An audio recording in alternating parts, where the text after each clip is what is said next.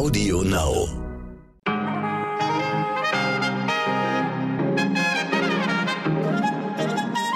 Einen wundervollen guten Morgen, liebe Zuhörerinnen. Heute ist Montag, der 25. Oktober. Ich bin Michel Abdullahi und hier ist für Sie heute wichtig.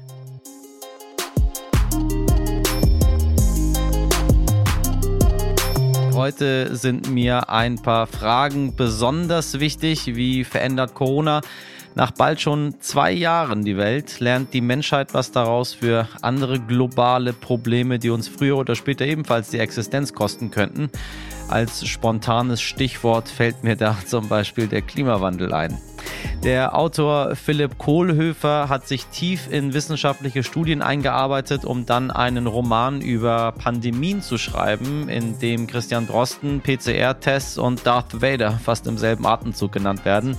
Unübersehbare Parallelen. Wir sprechen auch über Fußballstar Josua Kimmich, Lehren aus der Pandemie und über eine Debattenkultur, die nicht erst seit der Frankfurter Buchmesse von vielen Menschen als anstrengend empfunden wird. So auch von mir und an dieser Stelle nach ähm, ja, vielen, vielen schwierigen Diskussionen mit vielen, vielen schwierigen Menschen äh, ein ganz herzliches Dankeschön, weil äh, das soll gar nicht abgedroschen klingen, aber ich bin der festen Überzeugung, dass Danke sagen eine Sache ist, die nicht aus der Mode kommt und wovon man noch nicht genug sagen kann. An die vielen tollen Menschen, die uns hier jeden Tag schreiben. Ich bemühe mich immer, äh, so viel es geht zu lesen und nachzulesen. Genauso wie einige von Ihnen mir schreiben, dass sie die Folgen auch nachhören. Lese ich Ihre Mails dann auch nach und wollte mich ganz herzlich dafür bedanken, dass ähm, neben viel Schrott, den ich in den letzten Tagen bekommen habe, äh, es auch immer sehr, sehr gut tut, wenn äh, vernünftige, vernunftbegabte Menschen einem äh, schreiben, dass sie das, was man macht, äh, gut finden oder wenn sie es kritisieren, es zumindest auf eine sachliche Art und Weise so machen, äh, dass ich mit der Kritik auch was anfangen kann, um entweder dran zu wachsen oder zu sagen, so nö, das sehe ich anders, ich mache das weiter so wie bisher. Also herzlichen Dank Ihnen, dass Sie uns jetzt schon seit ähm, April die Treue halten und wenn Sie erst später dazu gekommen sind, ich mag Sie auch. Zuerst aber für Sie das Wichtigste in aller Kürze. Hendrik Wüst ist der neue Vorsitzende der CDU in Nordrhein-Westfalen. Er soll Armin Laschet am Mittwoch auch als Ministerpräsident beerben. Der Vulkan auf der Kanareninsel La Palma spuckt schon seit fünf Wochen Lava, Rauch und Asche aus, die eine Fläche von mehr als 1200 Fußballfeldern zerstört hat. Heute um 11 Uhr soll es vor dem britischen Parlament eine Demonstration gegen Facebook geben mit der Forderung besserer Schutz von Kindern.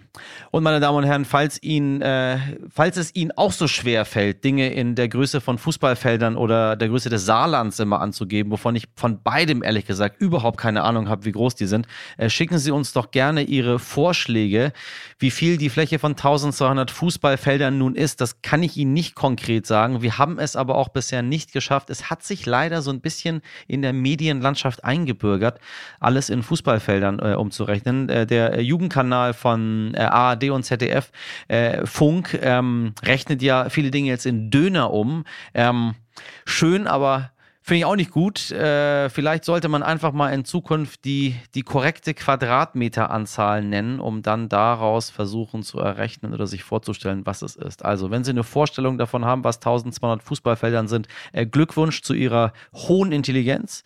Und wenn nicht, schicken Sie uns doch gerne mal einen Vorschlag. Das mache ich ganz ernst.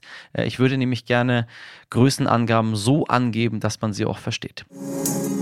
Was wichtig war. Schauen wir auf das, was am Wochenende noch so wichtig war. US-Schauspieler Alec Baldwin hat nach dem tödlichen Schuss auf eine Kamerafrau am Set seines neuen Westerns sämtliche anderen Projekte erstmal auf Eis gelegt. Der Witwer hat sich mittlerweile mit dem Schauspieler getroffen. Die Ermittlungen fokussieren sich aktuell aber nicht auf Baldwin, sondern auf die 24-jährige Waffenmeisterin, die dem Schauspieler die Pistole übergeben hatte. Das ist ein Vorfall, der ja, was soll ich sagen? Es hat mich so unglaublich, ich weiß gar nicht, warum es mich so unglaublich getroffen hat, aber es hat mich so unglaublich getroffen. Ich kann mir das, weiß ich nicht, es fällt mir immer, immer wirklich immer noch schwer, ähm, mir das vorzustellen für, für beide Seiten, für alle Seiten, die, die dabei waren. Wollte ich Ihnen nur sagen, vielleicht geht es Ihnen auch ähnlich. Es gibt so, weiß ich nicht, es gibt so viele Nachrichten, äh, die ich am Tag hier verlese, äh, über die wir uns Gedanken machen, was wir melden möchten, was nicht. Und bei einigen Sachen sage ich Ihnen ganz ehrlich, weiß ich nicht, warum die mir so unglaublich nahe gehen. Und diese Sache mit Alec Baldwin, die ist mir irgendwie unglaublich nahe gegangen. In der Türkei hat Präsident Erdogan im Streit über den inhaftierten Menschenrechtsaktivisten Osman Kavala die Botschafter Deutschlands, der USA und acht weitere Länder zu, Zitat, unerwünschten Personen erklärt. Das Auswärtige Amt soll sich deshalb mit den anderen betroffenen Ländern beraten. Wie ernst man das nehmen muss, hinterfragt zum Beispiel der grünen Politiker Cem Özdemir. Auf Twitter schrieb er, wenn es wirtschaftlich schlecht läuft, greifst du das Ausland an. Was wichtig wird. Heute startet in Potsdam eine dreitägige Fachkonferenz zum Thema Sucht beim Medienkonsum. Bei den 10- bis 17-Jährigen gibt es übrigens eine Steigerung von 75 Prozent gegenüber Vorpandemiezeiten. Unter der Woche sitzen Kinder und Jugendliche im Schnitt fünfeinhalb Stunden vor dem Bildschirm, am Wochenende sieben Stunden. Wie viele Tage hat der Tag überhaupt? Homeschooling ist hier nicht eingerechnet, meine Damen und Herren. Wow, das ist, das ist wirklich heftig. Aber gut, wir Erwachsenen sind irgendwie auch ständig am Handy, oder? Wobei, äh, ich glaube, wir können es vielleicht ein bisschen besser steuern als die Kinder. Ich weiß es nicht. Auch so eine Sache, wo ich nicht unsicher bin. Ich saß auch als Kind, ehrlich gesagt, ziemlich viel vor der Glotze, stundenlang, weil meine Eltern mir ehrlich gesagt alle Freiheiten gelassen haben, zu machen, was ich will. Ich durfte auch essen, was ich will, wegbleiben, solange ich möchte. Ich habe literweise Cola getrunken. Und aus mir ist dann doch irgendwie irgendwas geworden letztendlich. Es ist dann doch immer so alles miteinander. Ne? Also fünf Stunden am Bildschirm und liebevolle Eltern ist doch was anderes als äh, zwei Stunden vom Bildschirm und niemand, der sich dann letztendlich um dich kümmert. Haben Sie schon mal die Worte Sus, Shish und Cringe aufgeschnappt? Nein, das sind keine besonderen Sushi-Sorten, liebe HörerInnen. Das sind die Top 3 Jugendwörter 2021 und vermutlich eines davon wird heute offiziell zum Jugendwort des Jahres gekürt. Eines meiner liebsten Meldungen jedes Jahr. Sus, falls Sie, sage ich mal, ein bisschen älter sind oder sich nicht äh, interessieren einfach oder weil Sie Jugendlicher sind. Viele Jugendliche wissen auch nicht so ganz genau, was diese offiziellen Jugendwörter denn so heißen. Also äh, äh ein bisschen kurz äh, Jugendwortbildung mit Herrn Abdullahi. Sus bedeutet sowas wie verdächtig. Shish benutzt man übrigens, wenn man erstaunt ist. Und cringe steht für peinlich oder Fremdschämen. Nur falls äh, irgendwie irgendwas von den Wörtern von Ihnen bisher noch nicht so wirklich aufgeschnappt wurde. Wobei ich sagen muss, Shish benutze ich ganz schön oft, aber wie ich gerade sehe, in einem ganz anderen Zusammenhang. Und cringe benutze ich irgendwie auch anders. Oh Gott, ich habe Jugendwörter benutzt und sie auch noch falsch. Das ist wirklich peinlich. Sus, Shish, Cringe. Morgen findet die konstituierende Sitzung des neu gewählten Bundestages statt. Und wer sich jetzt fragt, wie das sein kann, obwohl die Koalitionsverträge noch nicht mal stehen, dem sei Folgendes erklärt. Nach Artikel 39 Absatz 2, sage ich Ihnen als Jurist, hat der Bundestag nach der Bundestagswahl 30 Tage Zeit, um sich konstituieren, also sich zu treffen. Der 26. Oktober ist der späteste Zeitpunkt dafür. Dann wird wohl auch Bärbel Baas zur nächsten Bundestagspräsidentin gewählt. Übrigens konnte sich die FDP mit ihrer Forderung nicht durchsetzen. Sie wird wohl wieder neben der AfD sitzen. Mhm.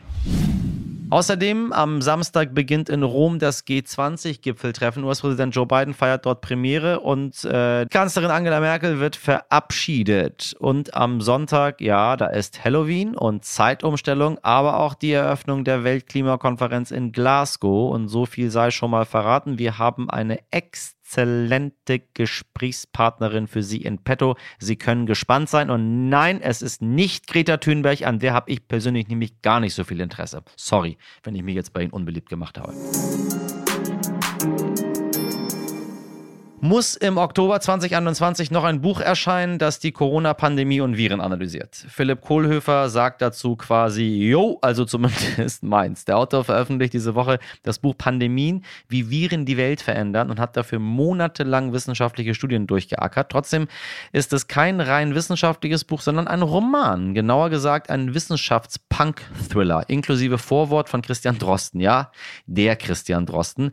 Den hat äh, Philipp Kohlhöfer übrigens auf der der Kurzwahltaste, weil die beiden aus derselben Nachbarschaft kommen. Dieser schlaue Virologe kann dann auch mal ganz nebenbei und wissenschaftlich fundiert erklären, was genau definiert jetzt nochmal diese Herdenimmunität. Liebe HörerInnen, nach einem Wochenende, an dem ein angesehener und ungeimpfter Fußballspieler wie äh, Joshua Kimmich mit Argumenten um sich wirft, die wissenschaftlich gesehen eigentlich längst überholt sind und ziemlich, ziemlich Banane, lieber Joshua, ist es leider nach wie vor nötig, über die Pandemie und ihre Folgen zu sprechen, weil sie immer noch aktuell sind und unser aller Leben bestimmen. Meine Kollegin Mirjam Bittner hat sich deshalb mit Philipp Kohlhöfer über Joshua Kimmich unterhalten, über sein Buch, über das Buch von Herrn Kohlhöfer und auch über äh, den gesellschaftlichen Diskurs, für den sich Philipp Kohlhöfer vor allem eines wünscht, mehr Gelassenheit. Hallo Philipp. Hallo.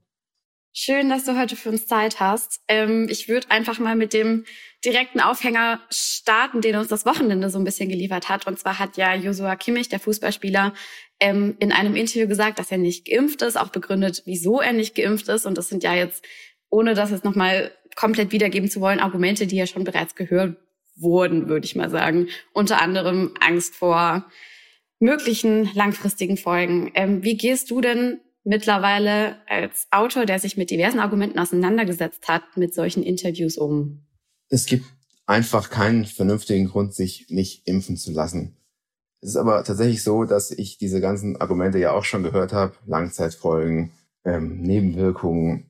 Und das kann natürlich am Ende jeder handhaben, wie er will. Es ist ja kein Verbrechen, sich nicht impfen zu lassen. Man muss als freie Gesellschaft auch damit klarkommen. Und das können wir aber auch als Gesellschaft. Ich rede mich da aber auch nicht mehr drüber auf. Das ist nämlich jetzt aus, was ich aus der Recherche gelernt habe. Impfen ist ja auch keine Erfindung von gestern. Und ähm, nur die Impfmethode ist eben eine andere. Aber im Laufe der Geschichte gab es immer irgendwelche Leute, die gesagt haben, Langzeitwirkung ich lasse mich nicht impfen und das ist alles ganz geheim und mir suspekt und wer weiß, was das alles wirklich ist. Insofern, ich nehme das wahr, aber es ist dann, wie es ist. Ich finde das nicht gut. So, ne? wie gesagt, es gibt medizinisch überhaupt keinen Grund, sich nicht impfen zu lassen. Und ich finde das auch schwierig, äh, gesellschaftlich und gesellschaftspolitisch, aber wie gesagt, es ist jetzt historisch keine, keine besonders neue Situation und andere Gesellschaften haben es auch überstanden. Es gibt halt, es nicht impfen, gibt jetzt halt sehr viele äh, Kollateralschäden, die alle nicht schön sind. Also Kollateralschäden im Sinne von, dass es wohl noch eine Weile dauern wird, bis wir zu den gesellschaftlichen Regeln von vorher quasi zurückkehren können, um es mal ein bisschen platt auszudrücken. Genau, Kollateralschäden im Sinne von Operationen werden verschoben, weil ähm, Intensivstationen wieder volllaufen, mhm. dass Leute gefährdet werden, die sich nicht impfen lassen können, die eine, ein schwaches Immunsystem haben, das mhm. nicht gut anspringt auf die Impfung, dass eben diese Pand pandemische Lage einfach verlängert wird, weil das wir leider immer noch nicht da sind, wo Dänemark ist zum Beispiel.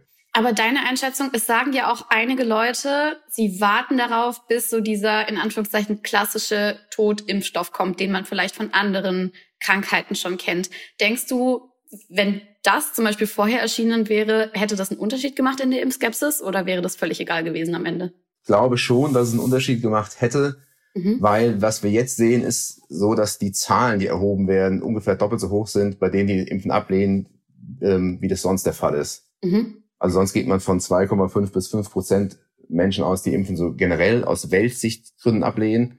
Und das sind jetzt so 10 Prozent.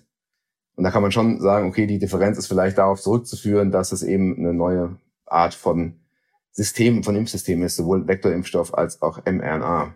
Mhm. Insofern ist es, auch, ist es ja auch nicht schlimm, sich mit einem Totimpfstoff impfen zu lassen. Das ist ja eine funktionierende Geschichte und wir sind alle schon mit Totimpfstoffen geimpft. Das macht ja nichts. Und wenn jemand darauf warten will, so what, das ist ja nicht verwerflich einer der Gründe, weshalb wir heute miteinander sprechen, ist, dass du ein Buch geschrieben hast, das heißt Pandemien und wie Viren die Welt verändern.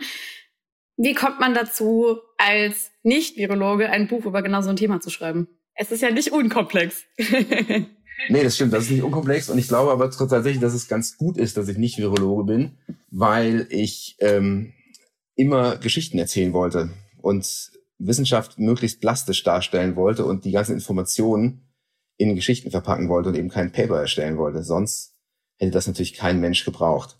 Mhm. Keine Frage. Aber was ich versuche, ist, ein Wissenschaftsbuch so zu schreiben, oder beziehungsweise habe ich gemacht, ein Wissenschaftsbuch so geschrieben, dass es unterhaltsam ist, dass es sich leicht lesen lässt und dass es Wissenschaft in Geschichten transportiert.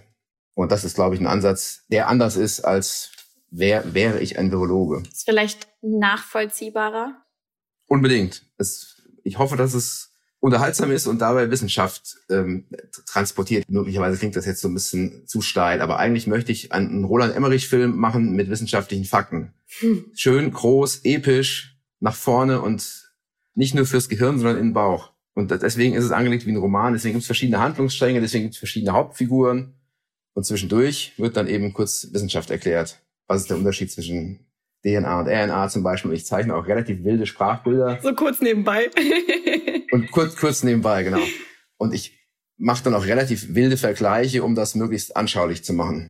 Du hast unter anderem ja auch mit äh, Christian Drossen gesprochen. Ich glaube, damit können die meisten unserer HörerInnen mittlerweile was anfangen.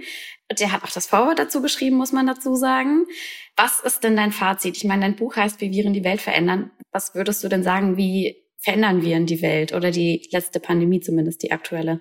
Also ganz generell, um das erstmal loszuwerden, finde ich, dass wenn man sich mit Viren beschäftigt, man einfach Demut lernt. Oder Virologie lehrt Demut. Mhm. Einfach weil Viren immer schon da sind und wir eigentlich nur Teil ihrer Welt sind. Ne, Viren gibt einfach überall, Bakterien gibt überall, Viren sind die Stellschraube am Ökosystem, wenn man das, wenn man das so will. Also als Beispiel, wir haben ja das Mikrobiom ne, in, in unserem ähm, Darm. Ähm, das wird von dem Virom, vor allem wahrscheinlich von einem Virom kontrolliert. Mhm. Da, kann, da kann man spekulieren, wenn das Virom nicht da wäre, würden unsere Bakterien dann anfangen, uns selber zu verdauen. Das kann man natürlich nie nachvollziehen, weil man das einfach nicht getrennt voneinander betrachten kann. Aber das zeigt, wie sehr wir Teil dieser biologischen Welt sind. Das mal von vorne weg, genau. Was diese Pandemie lehrt, ach Gott, das ist halt eine von vielen. Und es wird auch wieder eine kommen. Solange wir Viren die Möglichkeit zum Übersprung geben, also es springen ja nur ganz wenig über, die meisten Viren sind ja, äh, tun uns ja nichts. Aber solange wir Viren, bei denen das eben nicht so ist, die Möglichkeit zum Übersprung geben, indem wir Ökosysteme so behandeln, wie wir das eben tun, wird das wieder passieren. Und dann ist es nur eine Frage der Zeit und es ist nicht die Frage, ob das nochmal passieren wird. Ist das dein Fazit? Ähm, ein Fazit klingt so endgültig. Ja, vorbei ist es natürlich Geschichte noch nicht, ja, das ist auch klar. Geschichte ist ja genau wie Evolution kein Prozess, der irgendwann endet. Das ist ja nicht, das ist ja nicht, geht ja nicht zu einem Ziel und dann ist es halt vorbei. Mhm. Sondern es ist ja ein, ein stetiger Vorgang. Insofern ist das Wort Fazit da vielleicht nicht so ganz passend, aber wir müssen ganz klar die Art, wie wir leben, ändern. Das kann, das kann ich ja schon mal spoilern. Würdest du sagen, auch da nochmal, die Pandemie ist natürlich noch nicht vorbei, aber was du beobachtest, findest du, wir lernen daraus oder wir haben vielleicht schon was daraus gelernt? Gerade was auch den Umgang mit, mit dem Klimawandel, mit Klimaschutz angeht. Also zuerst mal ist es ja so, dass Wissenschaft noch nie so koordiniert und noch nie so schnell war wie jetzt in dieser Pandemie. Das ist ja die erste Pandemie, die wir einfach wegimpfen können. Wenn sich alle impfen lassen würden, würde das ja passieren. Die Möglichkeit gab es nie.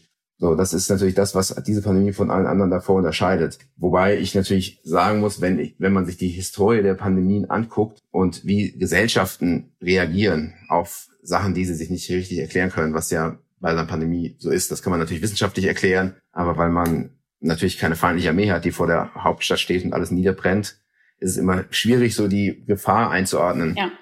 Gesellschaften reagieren seit Jahrhunderten gleich und da das so ist, will da keine Prognose abgeben, aber es hat sich bisher nicht richtig viel geändert. Ich würde mich sehr freuen, wenn sich Gesellschaften dann mal ändern und das irgendwie gelassener angehen.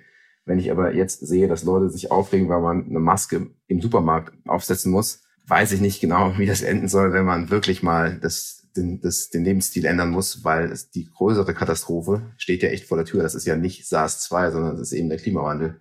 Gleichzeitig sagst du ja aber auch, Leugner, und dazu muss man es greift natürlich zu kurz, wenn man sagt, alle Menschen, die keine Maske tragen wollen, leugnen per se die Pandemie an sich. Ähm, aber du sagst auch, Leugner gab es schon immer.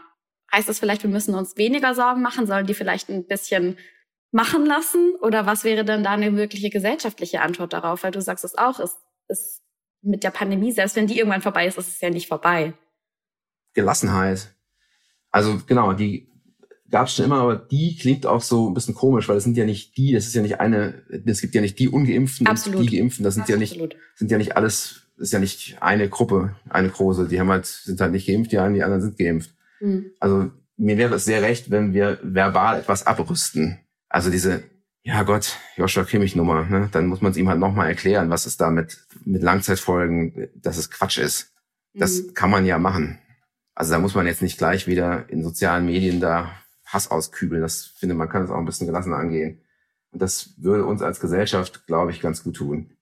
Es ist ja auch nicht so, dass diese Argumente noch nie kamen in Auseinandersetzungen mit Menschen, die sich nicht impfen lassen möchten, die die Pandemie auch als, als solche vielleicht anders einschätzen, um es mal so zu sagen. Wie, wie geht man dann auch jetzt nach anderthalb Jahren Pandemie mit, mit sowas um? Als Privatperson auch, finde ich, weil das ist manchmal solche Gespräche, sich immer wieder damit auseinanderzusetzen, immer wieder auch mit denselben Argumenten zu kommen, ist schwierig und braucht extrem viel Geduld auf beiden Seiten. Auch da muss man natürlich wieder trennen. Es gibt natürlich den geringen Prozentsatz der Leute, die, das habe ich jetzt auch während der Recherche gemerkt, deren Weltsicht so ist, dass du eh nichts machen kannst. Und dann ist es halt auch, wie es ist. Ne? Mhm. Also ich, ich habe wirklich in den letzten anderthalb Jahren mich da, was das angeht, sehr gelassen geworden. Ich erkläre das gerne und dann erkläre, erkläre ich es gerne nochmal und dann erkläre ich es auch gerne ein drittes oder ein viertes Mal. und wenn das halt nicht funktioniert, dann eben nicht. Möglicherweise sollte ich da missionarischer unterwegs sein, das bin ich aber gar nicht. Auch das Buch ist ein Angebot, dass ich sage, guck mal, hier ist die Information in guten Geschichten verpackt, damit es spannend zu lesen ist, damit es unterhaltsam ist. Am Ende ist ja das Buch auch nur ein Aufmerksamkeitsräuber, genau wie ein TikTok-Video und, und ein Netflix-Film. Und damit muss es ja konkurrieren. Also versuche ich das möglichst unterhaltsam zu machen und eine Information drin zu verpacken und zu sagen, guck, hier ist der PCR-Test und deswegen funktioniert er eben doch ganz genau und kann das doch alles nachweisen. Und wenn das dann nicht klappt, dann klappt's halt nicht. Aber deswegen höre ich jetzt nicht auf, den anderen Leuten ihr Menschsein abzusprechen. Das wäre ja total übertrieben. Ähm, wenn man sich jetzt gerade anschaut, die Inzidenzen gehen wieder ein bisschen hoch. Manche Länder in Europa oder auch in, in, in Deutschland verlängert man die epidemische Lage oder nicht? Welche, welche neuen Restriktionen brauchen wir vielleicht wieder? Was ist denn so abschließend dein Gefühl? Wie gehen wir in Richtung Winter, muss man langsam ja schon sagen? Also es gibt ja keine, zumindest ist mir das nicht bewusst, dass es eine, eine Lehrbuchmeinung gibt, wann ist eigentlich eine Pandemie zu Ende. Man kann das ja anhand von zwei Faktoren sagen. Erstmal, der Großteil der Gesellschaft hat Antikörper gebildet. Das geht eben dadurch, dass man das durch Impfung schafft mhm. oder durch Infektion. Oder die Gesellschaft ist müde und einigt sich darauf, dass es jetzt auch mal gut ist und keine Bedrohung mehr. Jetzt haben wir eine Inzidenz von 100,7 heute, glaube ich. Und das wäre noch vor einem Jahr, wäre das ja ne, der Untergang des Abendlandes. Und jetzt sind halt alle so, ja. Gut, wobei natürlich auch wir eine relativ hohe Impfquote in Deutschland haben. Also dann ist es, glaube ich, auch schon berechtigt, dass man genau, ein bisschen also das, entspannter genau, das, ist bei diesen Zahlen. Genau, das ist aber das, was ich jetzt gerade noch sagen wollte. Danke, dass du das schon erwähnt hast.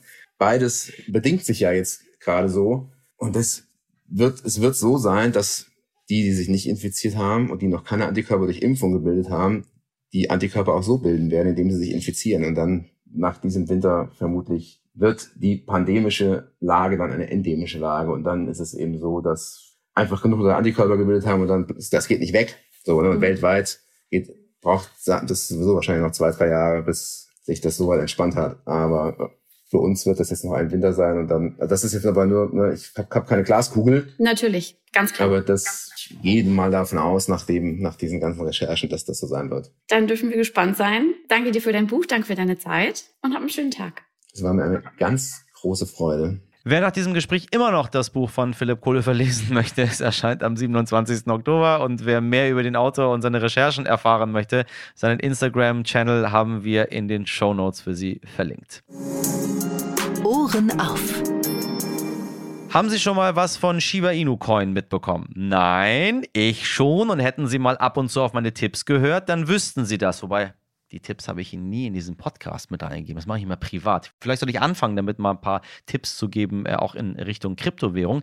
Wir tauchen nämlich jetzt in diese Welt ein, in die Welt der Kryptowährung. Die erfolgreichste ist zum Beispiel der Bitcoin. Das wissen Sie sicher. Haben Sie schon mal irgendwo schon mal gehört. Ja, und dieser Shiba Inu Coin befindet sich nun laut der Krypto-Plattform CoinMarketCap mit einer Marktkapitalisierung von rund 15,5 Milliarden Dollar auf dem 13. Rang der wertvollsten Kryptowährung. Und der Shiba Coin hat ein neues Allzeit Allzeithoch erreicht, meine Damen und Herren. Da würde ich ja gerne Konfetti werfen, weil wer hat denn ein paar Shiba Inu Coins gekauft? Richtig, ich. Das Kuriose dabei, eigentlich ist der Coin als Meme gestartet. Memes, das sind Internetwitze äh, und sollte den Dogecoin killen. Ja, man spricht das Doge aus. Viele sagen Dogcoin oder Dogecoin. Nein, richtig ist Dogecoin. Auch mit dieser tiefen Betonung. Da muss ein bisschen Bass rein in die Stimme.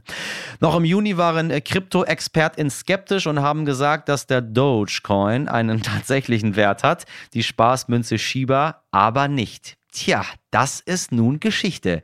Eine argentinische Immobilienagentur hat den Shiba Coin nun ins Zahlungssystem integriert und ich frage mich manchmal, tatsächlich, auch wenn ich ihn selbst habe, in was für einer verrückten Welt wir doch leben, in der virtuelle Coins mit Hunden drauf tatsächlich mit echtem Geld gehandelt werden. Da sagen sie crazy und ich sage ihnen, ich habe gerade virtuelle NFTs in Form von Alpakas gekauft, meine Damen und Herren, und sie sind direkt am ersten Tag schon gestiegen. Und wenn Sie wissen möchten, was ich in Shiba Inu Coins reingepackt habe, ich glaube, es waren 150 Euro und mittlerweile sind daraus fast 500 geworden. Tata, hätte ich mal mehr reingemacht. Wobei, wissen Sie, wenn man mehr reinmacht, dann gehen sie meistens runter. Liebe ZuhörerInnen, das war ein frisches heute wichtig für den Start in die neue Woche. Vielen Dank für Ihre E-Mails. Ein weiteres Mal an dieser Stelle äh, auch zu unserer Samstagsfolge, unter anderem mal persönlich an Bärbel, Thilo und Doris. I love you. Wenn Sie uns, wie die drei es getan haben, schreiben möchten, dann ist heute wichtig jetzt stern.de Ihre Adresse für Themenwünsche, kritisches Feedback oder auch Lob natürlich immer mal wieder schön, sag ich Ihnen aus eigener Erfahrung, meine Redaktion und ich. Wir freuen uns. Äh, Grüße an Sie von Sabrina Andorfer, Mirjam Bittner, Dimitri Blinski und Frederik Löbnitz. Die Produktion hat Wai Kwan für Sie übernommen. Wir sind morgen ab 5 Uhr wieder für Sie da. Bis dahin passen Sie auf Ihre Shiba-Coins auf, hören Sie ab und zu mal auf die Aktientipps Ihres Moderators und machen Sie was aus dieser Woche. Ihr Michel Abdullahi.